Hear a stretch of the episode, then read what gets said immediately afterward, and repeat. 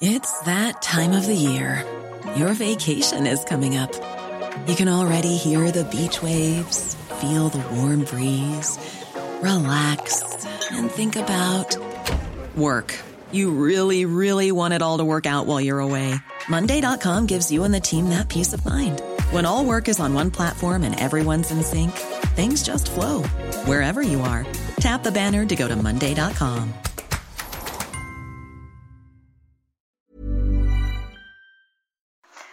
Federación para la Defensa de Escuelas Particulares está analizando justamente interponer un amparo por esta legislación.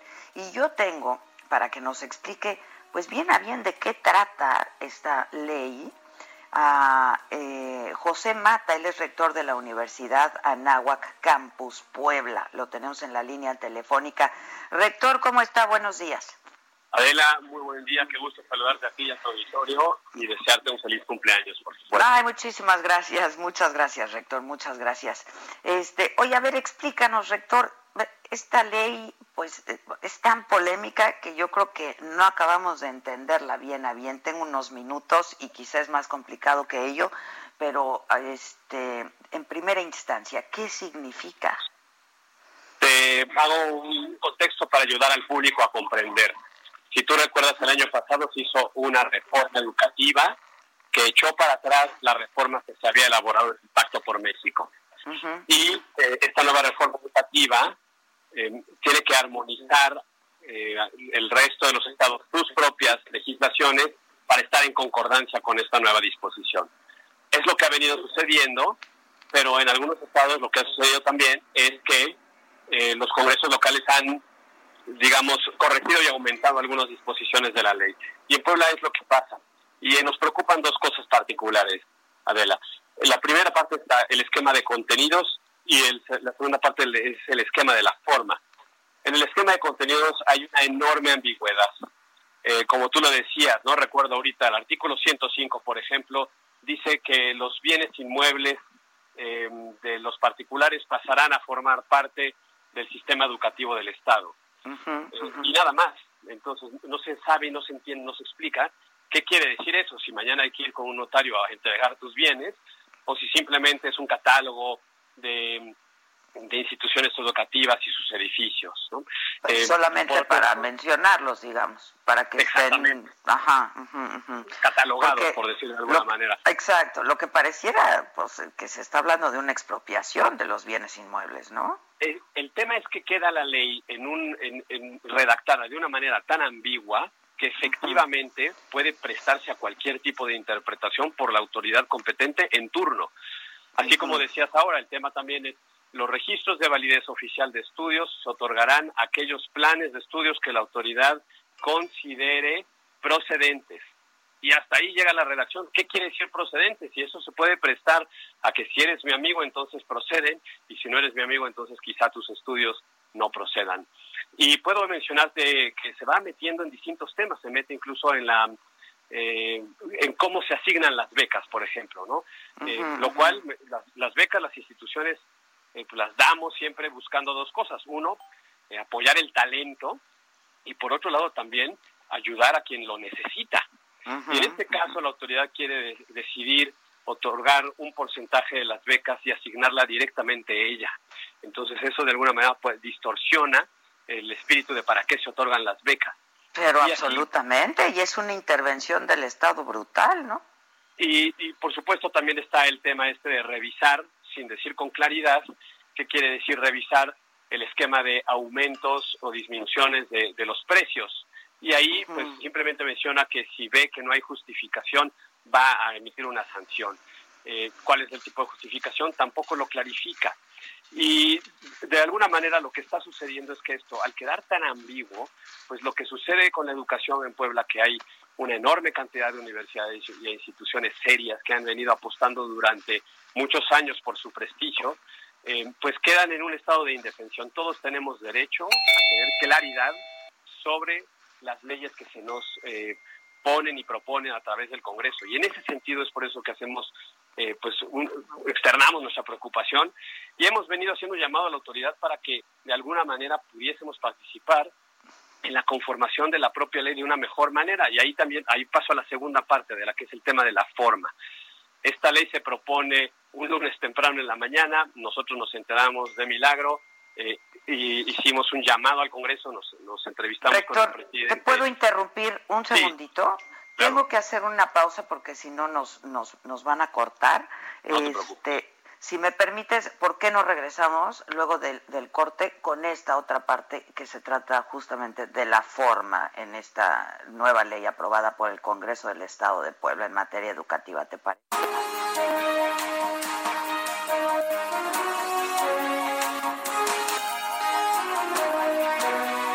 Estamos de regreso y ya estábamos conversando antes de irnos a este corte con José Mata, él es el rector de la Universidad Anáhuac Campus Puebla y estamos justamente hablando de esta pues ley tan polémica, ¿no? que fue aprobada por el Congreso del Estado en materia educativa para fiscalizar y regular a escuelas privadas este, que son dos palabras, fiscalizar y regular, este, brutales. Pero tú hablabas, rector, de justamente la ambigüedad en la ley, ¿no? Que puede este, prestarse a, pues, interpretaciones distintas. Y nos quedamos en la forma, que es el tema que tú querías abordar. Pues, te, comentaba que efectivamente nos llamó la atención que cuando nosotros tuvimos contacto con la Comisión de Educación del Congreso del Estado, eh, ellos pues, nos recibieron un, documento para explicar, donde nosotros explicábamos nuestra postura. Posteriormente tomamos contacto con la Secretaría de Educación de Puebla. ¿Por qué ellos? Pues porque de alguna manera había surgido del Ejecutivo esta iniciativa y también tomamos contacto con el presidente del propio Congreso. Con ellos dos acordamos instalar una mesa de diálogo para ir revisando artículo por artículo como hubiese sido lo lógico en un parlamento abierto. Es decir, lo tuvimos que hacer a petición expresa nuestra y porque estuvimos tocando las puertas. El problema fue que para cuando se generó esta reunión, curiosamente, el dictamen de la ley ya había sido aprobado y turnado al Pleno. Y al día siguiente el Pleno, pues en una sesión intensísima de más o menos unas siete horas de debate, terminó por aprobar la ley con muy pocos ajustes. Una ley, insisto, que por su estructura y por su ambigüedad deja en un estado de indefensión y deja también a la interpretación y por eso eh, eh, discrecional de la autoridad y por eso es tan compleja, peligrosa y de alguna manera, pues eh, yo diría que por eso es la inconformidad. Ojo, las instituciones educativas han tenido diálogo entre ellas, no solamente las universidades, sino con colegios, pero me ha llamado enormemente la atención también la inquietud de padres de familia sobre esta ley. Los papás están también preocupados por particularmente el tema de los contenidos, lo que te platicaba de, los contenidos, de cómo la, autoridad se, pues, se erige como quien puede determinar si tu contenido es pertinente o no, sin, eh, sin decir exactamente cómo lo va a hacer. Eh, de ahí surge nuestra principal preocupación, Adela, y estamos esperando a que exista un mayor diálogo y apertura para poder mejorar esta ley. Ahora, este, ¿qué van a hacer ustedes? ¿Van a presentar un amparo? ¿Qué van a hacer? Rector? ¿Se están organizando? Sí, como te comentaba, hemos tenido una, una serie de reuniones con más o menos unas 25 universidades diferentes que existen en Puebla, de calidad, eh, que están incorporadas a la Federación de Instituciones Mexicanas Particulares de Educación Superior, que es la FIMPES, y también hemos tenido reuniones con más o menos unos 120 colegios de distintos eh, perfiles, incluso de otros estados, que están preocupados porque ven que esto también puede suceder en sus estados. Eh, y también han participado, insisto, las distintas organizaciones que representan a los padres de familia. Lo que estamos pugnando ahora es primero por eh, intentar que se hagan los ajustes a la ley de manera ordinaria, es decir, que sea el propio Congreso quien la revise, que sea el propio Congreso quien haga los ajustes para dejar mucho más clara la ley. Eh, esperamos que eso sea lo que suceda. Eh, sin embargo, pues por supuesto que de, no suceder así, estaríamos evaluando las acciones legales pertinentes, sobre todo en defensa de la educación. Esto es muy importante para nosotros. La educación en Puebla no está en contra de un gobierno o de una disposición, o no es que no desee ser regulada. Al contrario, cuando la regulación es inteligente, sirve para mejorar la calidad.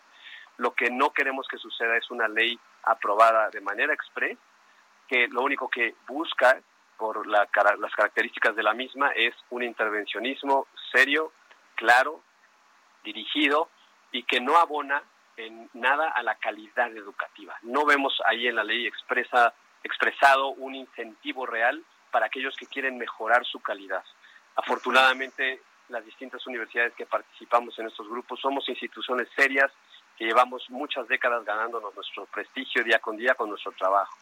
Y más bien lo que queremos es abonar para la construcción de una mejor sociedad por medio del conocimiento y por medio de tener legislaciones pertinentes y que se ajusten a la realidad. Esa es realmente la iniciativa que queremos que se transforme en una verdadera ley que ayude a la calidad educativa de Puebla y de México. Este, pues sí, ojalá y por favor yo te quiero pedir, este rector, pues que nos mantengas al tanto, ¿no? De cómo, eh, pues cómo se desarrolla este asunto. Adela, cuenta con nosotros. Yo creo que este es un tema de interés nacional. Por eso agradezco mucho eh, que nos hayas abierto este espacio. Eh, ¿Por qué? Porque esto puede ser una especie de laboratorio, a ver qué pasa en Puebla, a ver qué pasa Para ver en una entidad con tantas universidades y con, con tanta fortaleza de, de, institutos educativos. Solamente para darte un dato, Adela, eh, Puebla se consolida en segundo lugar de captación de estudiantes a nivel país, solo detrás del Estado de México y la Ciudad de México combinados.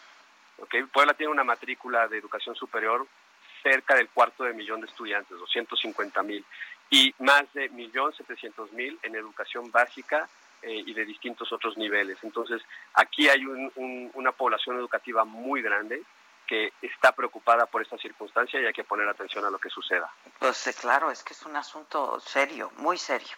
Eh, estaremos muy atentos y si me permites en contacto para este pues mantener también informados a nuestro auditorio. Muchísimas gracias, rector.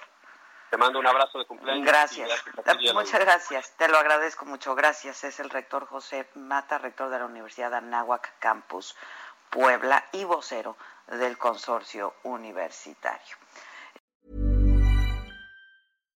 Hi, I'm Daniel, founder of Pretty Litter. Cats and cat owners deserve better than any old-fashioned litter. That's why I teamed up with scientists and veterinarians to create Pretty Litter. Its innovative crystal formula has superior odor control and weighs up to 80% less than clay litter. Pretty Litter even monitors health by changing colors to help detect early signs of potential illness. It's the world's smartest kitty litter. Go to prettylitter.com and use code ACAST for 20% off your first order and a free cat toy. Terms and conditions apply. See site for details.